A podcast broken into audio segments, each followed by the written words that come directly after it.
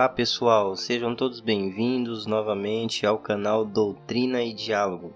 Eu sou o Jefferson Franco e é um prazer estar aqui com vocês gravando mais uma vez temas relacionados com princípios do Evangelho.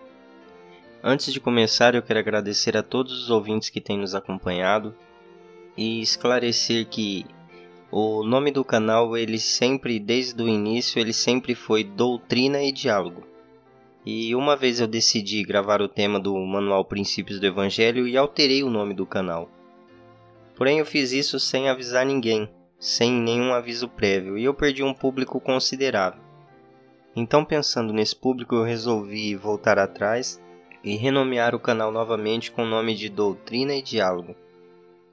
Porém, eu vou continuar com os temas do Manual Princípios do Evangelho até o fim, que são 47 capítulos. Antes de eu entrar no tema, eu quero dizer para os ouvintes que eu reativei a página Doutrina e Diálogo no Facebook.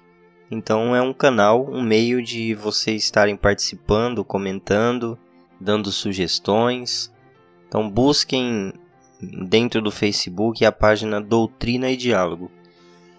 O nosso Instagram, que era PD Evangelho, Princípios do Evangelho, também foi alterado para Doutrina e Diálogo. Então, independente do tema, todos os nossos canais serão chamados de Doutrina e Diálogo. Eu agradeço novamente vocês que têm prestigiado o canal, que têm ouvido os áudios e que têm gostado. Muito bem, voltando ao tema Princípios do Evangelho, como eu disse, eu eu vou aplicar esse manual aqui no canal até o final. São 47 capítulos. Nós já falamos sobre nove capítulos Estamos indo para o décimo capítulo, As Escrituras. Vivemos numa época muito moderna hoje, né? Vivemos numa época em que as coisas estão muito acessíveis. Nós temos tudo ao nosso alcance em apenas um clique. Um aparelho celular hoje ele faz a função de, de um computador, entre outras coisas. Isso tudo a gente carrega no bolso. Essa tecnologia nos proporciona muitas coisas boas e uma delas é, que nós temos com fácil acessibilidade as escrituras sagradas. Antigamente dependia-se muito da, da escritura impressa, do livro impresso, para que a gente pudesse ter acesso a essas escrituras, né?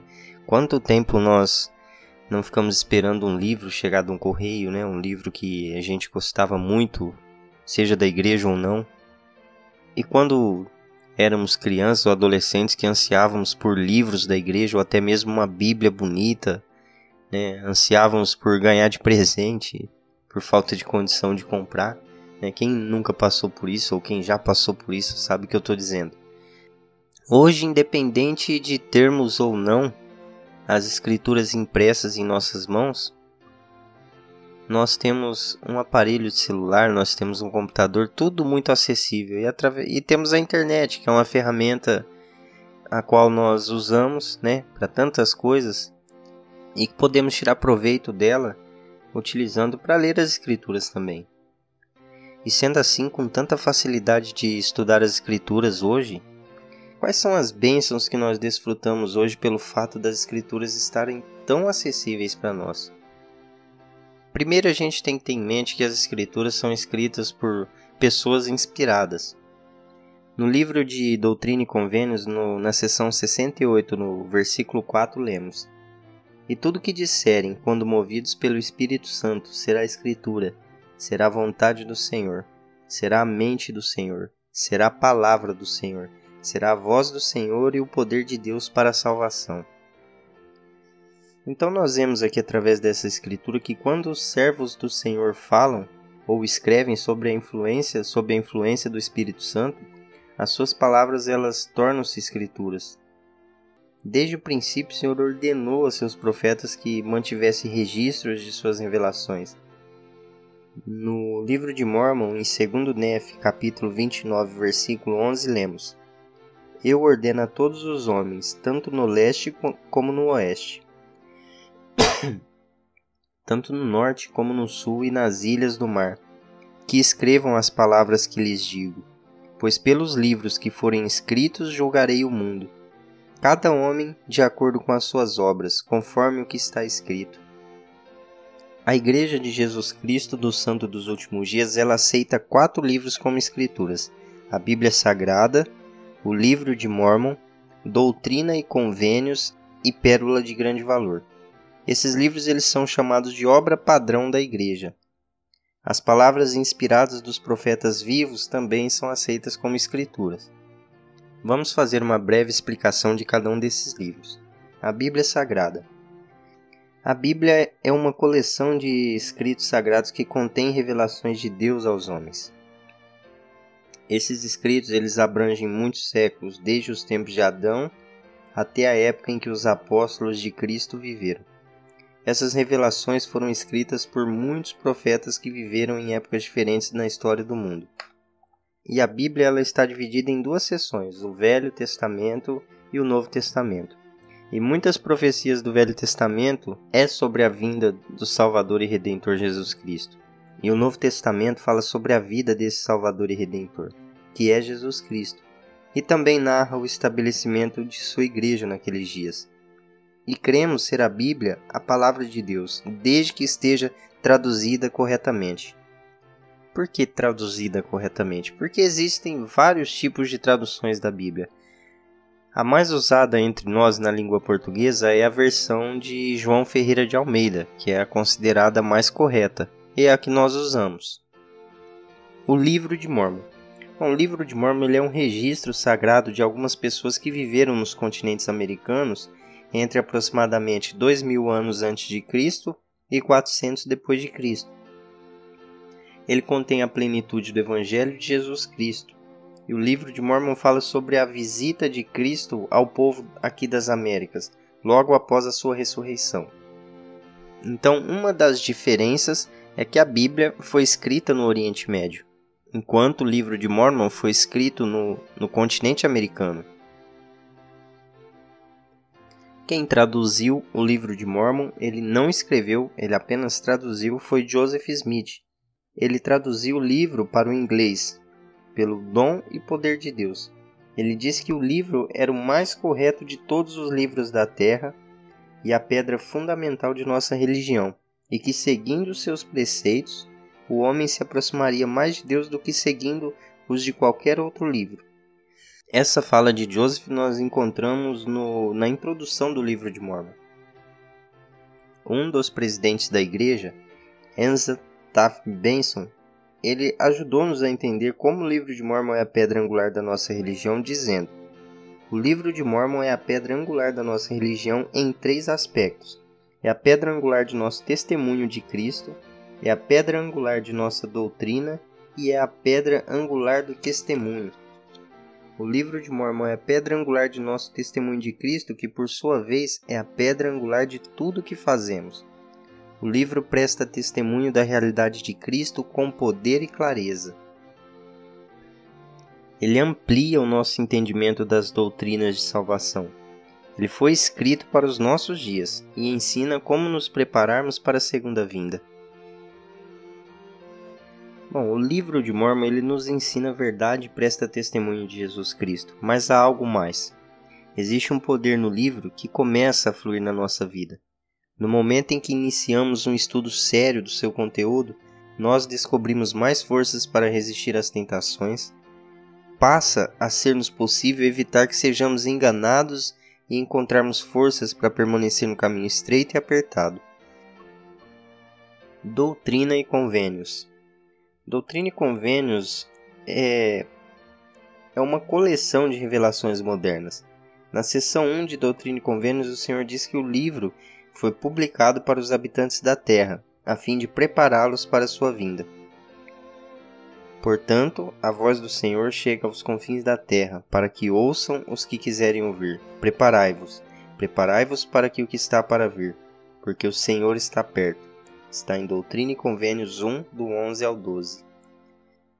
A Pérola de Grande Valor. A Pérola de Grande Valor contém o livro de Moisés, o livro de Abraão e alguns escritos inspirados de Joseph Smith.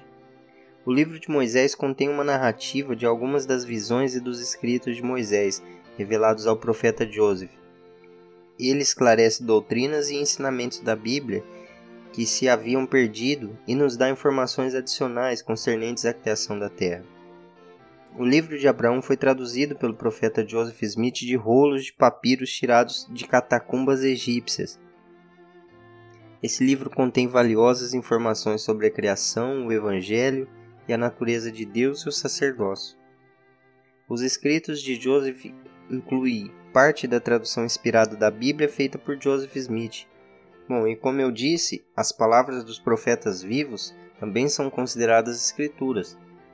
Ou seja, o profeta atual, quando ele fala algo ou escreve algum discurso, nós consideramos como escrituras e passamos a estudá-lo e aplicar em nossa vida. Então, além desses quatro livros de escrituras, as palavras inspiradas dos profetas, detalhe para as palavras inspiradas dos profetas. Então, nem, não é tudo que ele fala que a gente pega como escritura, é óbvio. Se bem que eles nunca pedem ou, ou escrevem ou falam algo ridicularizando alguém ou alguma doutrina. Então, as suas palavras elas chegam até nós por intermédio das conferências, das revistas, a liarrona ou ensaio, instruções dos líderes locais do sacerdócio. Cremos em tudo que Deus revelou, em tudo que Ele revela agora, e cremos que Ele ainda revelará muitas coisas grandiosas e importantes relativas ao reino de Deus. Isto é uma regra de fé nossa também. E onde podemos encontrar as palavras dos profetas vivos? Nós encontramos as palavras dos profetas vivos, primeiramente indo para a igreja, indo para a igreja semanalmente. Lá nós vamos estar estudando constantemente os últimos discursos dos profetas vivos, ou do profeta vivo e dos seus apóstolos. Podemos também pegar as revistas e estudar as palavras dos profetas vivos através da, da Liarrona.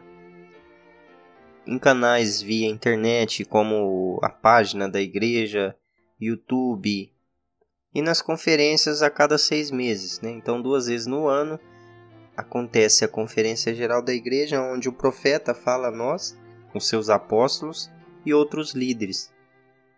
Devemos também estudar as Escrituras, Através do estudo das Escrituras, nós recebemos bênçãos. Bom, nós devemos estudar as Escrituras diariamente e partilhar essas verdades com nossos filhos. Devemos ler as obras padrão com nossos filhos para que eles aprendam a amá-las e usá-las pelas verdades que contêm. Bem, por que é importante eu estudar as Escrituras então? Primeiro que sabemos que nós estamos rodeados de, de vários males, né, de diferentes males nesse mundo. E se a gente quiser evitar isso, evitar essas tentações, então nós devemos alimentar a nossa mente com coisas boas, com verdade, com retidão. E essas coisas são encontradas nas Escrituras. E nós nos aproximamos mais de Deus e uns dos outros se lermos e ponderarmos as Escrituras juntos e diariamente. Então nós devemos ler as Escrituras, ponderar sobre elas e orarmos ao seu respeito, pedindo a Deus que nos dê o um entendimento sobre elas. E o Espírito Santo nos testificará a veracidade dessas coisas. Sabemos, saberemos então por nós mesmos que elas são verdadeiras e não seremos enganados.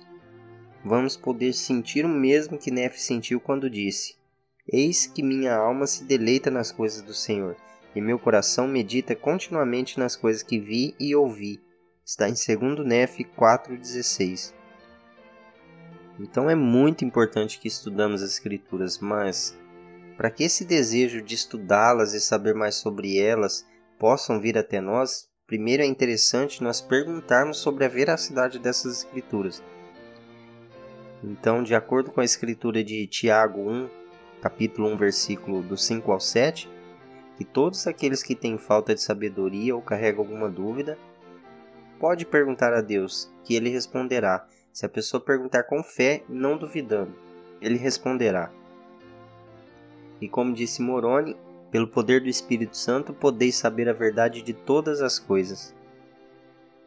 E como podemos manter o compromisso de estudar as Escrituras todos os dias?